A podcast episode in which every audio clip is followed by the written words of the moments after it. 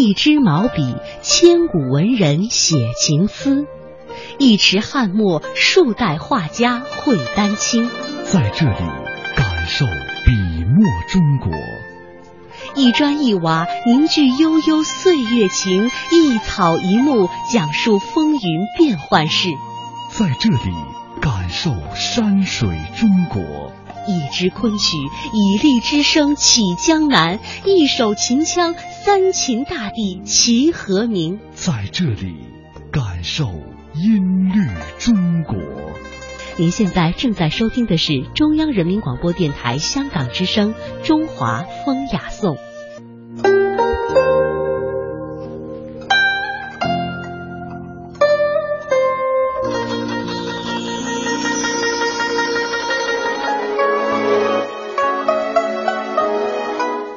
欢迎大家收听今天的《中华风雅颂》。各位好，我是郑博。大家好，我是君阳。在之前的《中华风雅颂》当中呢，我们和您一起走入了中国古典文学系列，和您一起了解了《诗经》的魅力。今天呢，我们将和大家去了解的是《吕氏春秋》的魅力。《吕氏春秋》，我们首先要提到一位名相啊，也是一代名相吕不韦。他任职于这个战国末年的秦国，当时呢，因为这个力敌啊，帮人力敌有了大功，所以在异人呢后来继位为秦庄襄王之后呢，被任用为了丞相。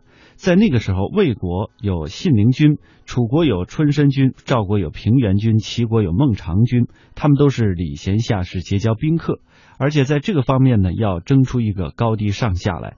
所以吕不韦认为啊，秦国如此强大，所以呢，他也招来了文人学士，给予他们优厚的待遇。啊，当时呢，呃，他门下的食客呢多达三千人。与四公子有所不同的是呢，吕不韦招揽门客，并不是看重这位人的这种猛士，他更加注重的是文采。原来吕不韦有着他自己的见解，他素来就善于谋略，所以说在他心里有些瞧不起那些头脑简单的勇夫。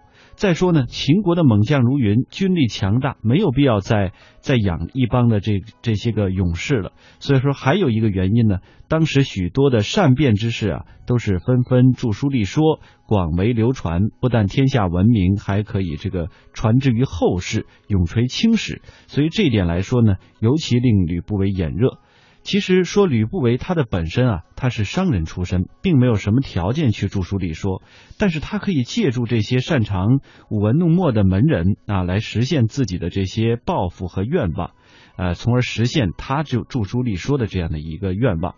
所以等到一切准备就绪的时候呢，吕不韦就令门下凡能撰文之者啊，每人把自己所见所闻所想都写出来。等到这些文章交上来之后呢，他看五花八门，写什么的都有。古往今来，这天地万物啊，包括工业、农业、三教九流，全都有所论及。许多文章呢，还有些重复。吕不韦呢，又挑选了几位文章高手，对这些文章来进行筛选、归类、删定，综合在一起成书，取名就叫《吕氏春秋》。为了慎重起见，成书之后呢，吕不韦又让门人修改了几遍，直到自己感到满意为止。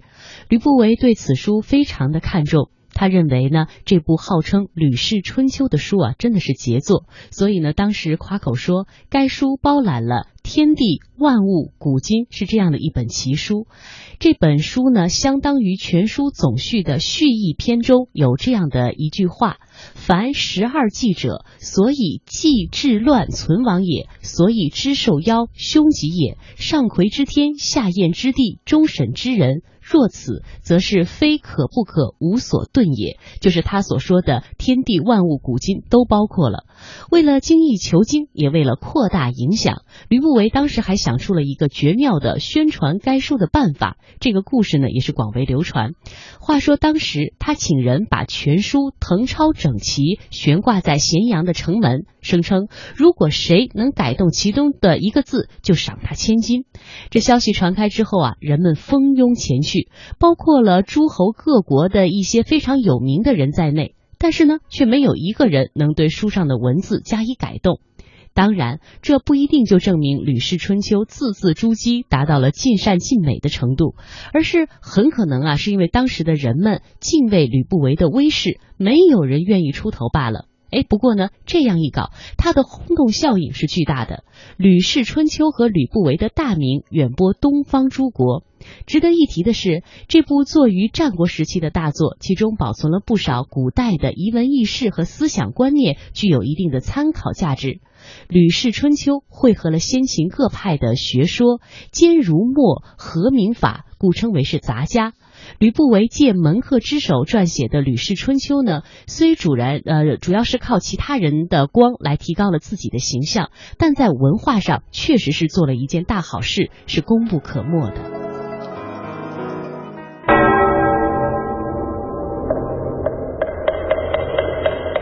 古与今，文化碰撞，雅与俗相得益彰。与古人对话，和文化同行。这里是中华风雅颂。刚才我们介绍了吕不韦呢，是战国末期魏国的一名著名的商人，后来呢才是秦国的丞相啊，忠诚政治家和思想家。但是呢，他是以商人起家的，所以说在他的城南大吕街呢，往来各地。他当时是以低价来买进很多东西，高价再卖出，所以呢，积累起了千金的家产。他以奇货可居闻名于世，曾经辅佐秦庄襄王登上了王位，任秦国相邦相邦十三年，其门客有三千人。刚刚我们介绍了，那他由他所组织起来的门客呢，编写了号称是一字千金的《吕氏春秋》，呃，又叫做呢这个《吕览》，这是杂家思想的一个代表作。在公元前二百三十五年，吕不韦呢，呃，当时是自尽啊，在中国历史之上。可以说，吕不韦论名气而言，比不上那些功名显赫的帝王，像秦始皇啊，像汉武帝这样的，当然也比不上一代贤相诸葛亮。但是在人们的心目当中，吕不韦是一个备受争议的人物，甚至呢，用一两句话很难把他说清楚。但是如果把吕不韦放到他生活的战国时代去看的话，你就会发现，其实这是一个对于中国历史发展有过贡献的人。他的一生有很多闪光点，当然也有一些阴暗面，有功也有过。那论其功绩来说呢，主要表现在这么几个方面。首先，他立异人啊为嫡嗣，这一点呢就稳定了秦的王室。第二呢，对于呃对外战争，他非常讲究谋略啊，讲究计谋，避免硬仗和恶战。应该说，吕不韦的这个战争的观念是非常进步的。他在执政过程当中，尽量还避免一些硬碰硬的战争，来减少损失。在公元前二百四十七年的时候，当时东方五国联合抗秦，吕不韦呢就将这些将呃将帅首领啊，像当时的信陵君和魏王的关系呢，有意的搞了一些破坏，于是后来信陵君被撤职了，于是他们的联军最终还是瓦解了。《吕氏春秋》的艺术价值呢，一直是被后人所称道的。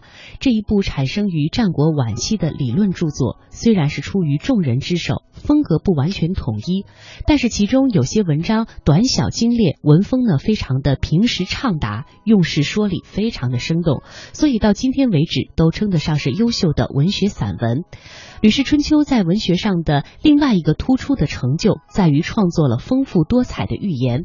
有一个初步的统计，全书当中的寓言故事有两百多则。这些寓言呢，大多是化用了中国古代的神话、传说、故事而来；有一些呢是作者自己创造的，在中国寓言史上有相当重要的地位。